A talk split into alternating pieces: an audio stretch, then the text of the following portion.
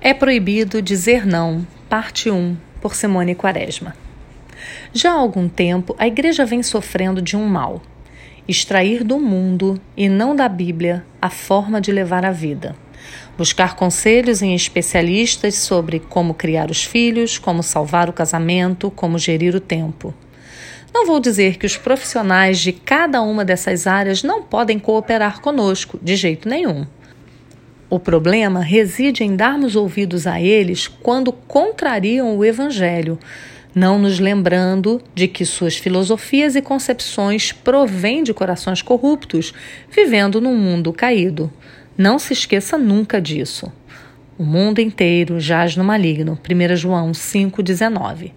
Isso quer dizer, segundo Matthew Henry, que a humanidade está dividida em dois grandes partidos ou domínios um que pertence a Deus e um que pertence à maldade ou ao maligno. Ele descreve isso como estar nas mandíbulas ou nas entranhas do maligno. Argumenta que Satanás está implacavelmente inflamado contra o Todo-Poderoso e contra tudo o que lhe interessa.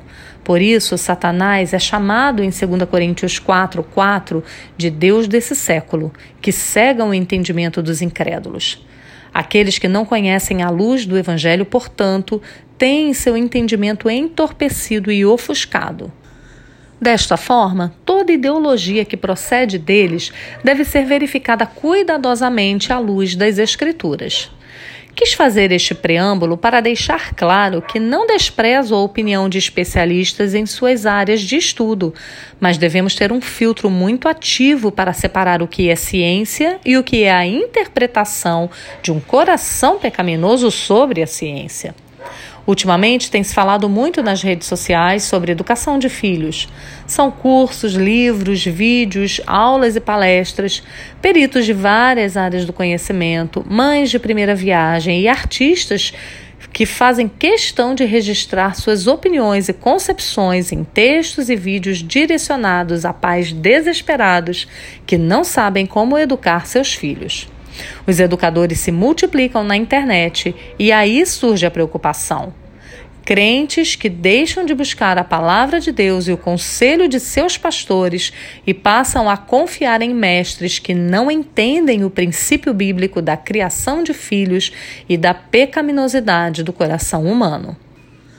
Vemos muitos teóricos que sequer têm filhos e que não fazem ideia de que a Bíblia possui um corpo de doutrinas muito robusto no que tange a educação dos filhos da aliança.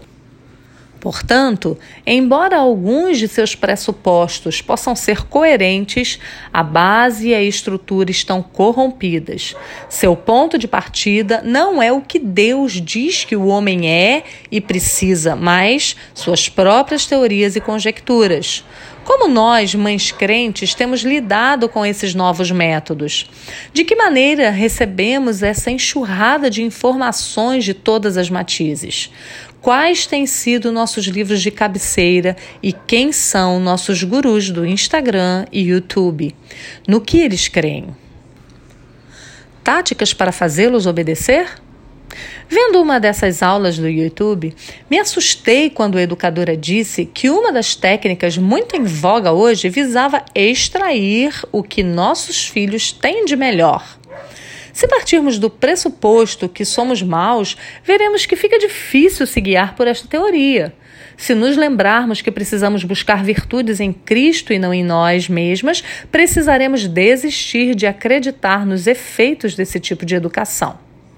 Outra consideração feita é que precisávamos conhecer o temperamento de nossos filhos para tratá-los de forma que eles respondam bem ao ritmo que estamos tentando implementar ou às ordens que damos.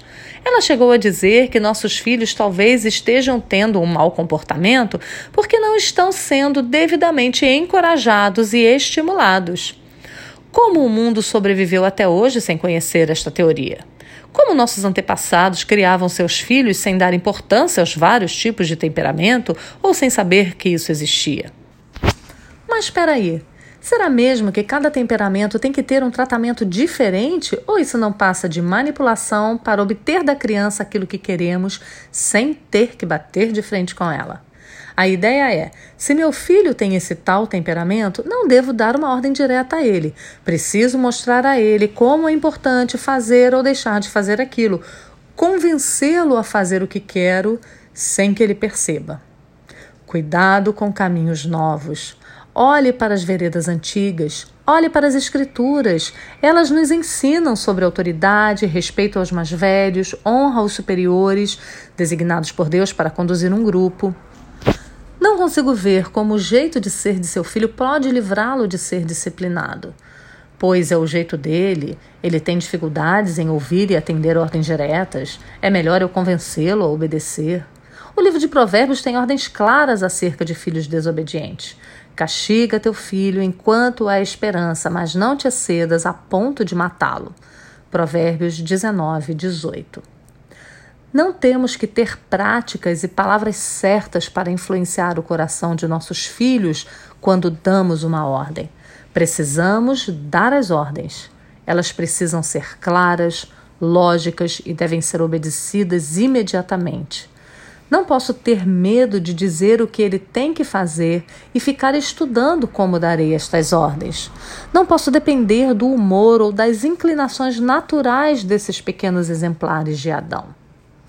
Note que não estou dizendo que podemos falar de qualquer jeito. Não. Temos que falar em amor, de forma doce e firme, sem ira, sem agressões, visando sim ganhá-lo, mas ganhá-lo de forma correta, confrontando seus ídolos e desejos mais secretos e subjugando-os ao escrutínio da palavra de Deus. Este e outros textos você poderá ler no blog www.mulherespiedosas.com.br. Siga-nos também nas redes sociais: Facebook, Instagram e Twitter.